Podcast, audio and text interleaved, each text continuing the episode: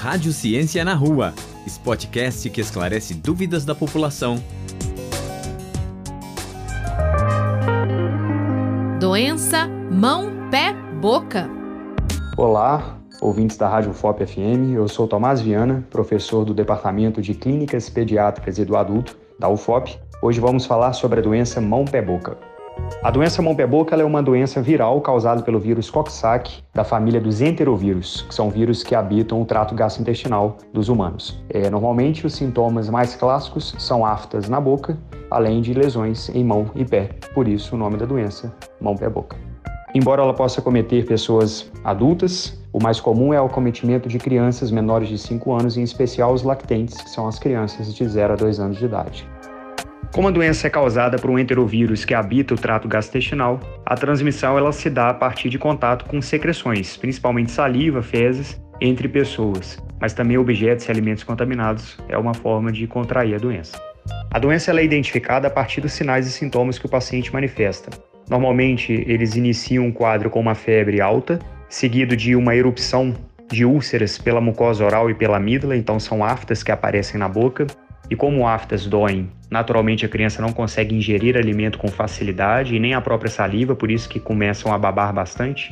Nós temos também as lesões bolhosas, né, que são pequenas bolhas na planta do pé e na palma da mão.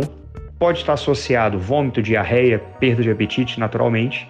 E essa lesão da planta e da palma, ela pode também se estender em região de fralda. Então, normalmente, períneo, região de nádega, genitália, pode também ter essas lesões nos mais novos.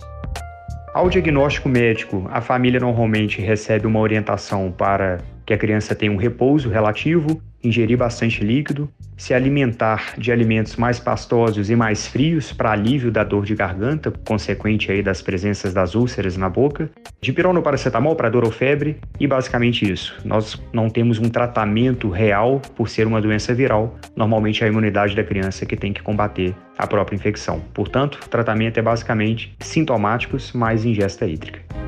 Por ser uma doença viral de transmissão fecal-oral, ou seja, através da saliva e das fezes, é importante cobrir o rosto, né, principalmente o nariz e a boca ao espirrar e tossir, deixar as superfícies do ambiente em que a criança se encontra limpo, lavar sempre as mãos, destinar de forma adequada as fraldas das crianças infectadas, evitar o compartilhamento também de brinquedos e de fômites, né, que seriam talheres, mamadeiras, e obviamente o contato social aumenta a chance de infecção, portanto, é recomendado, mas não obrigatório, o afastamento escolar da criança por 5 a 7 dias ou enquanto durarem os sintomas.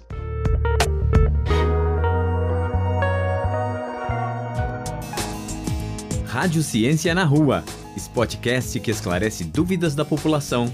Uma produção Rádio FOP FM. Realização Universidade Federal de Ouro Preto e Fundação de Educação, Artes e Cultura.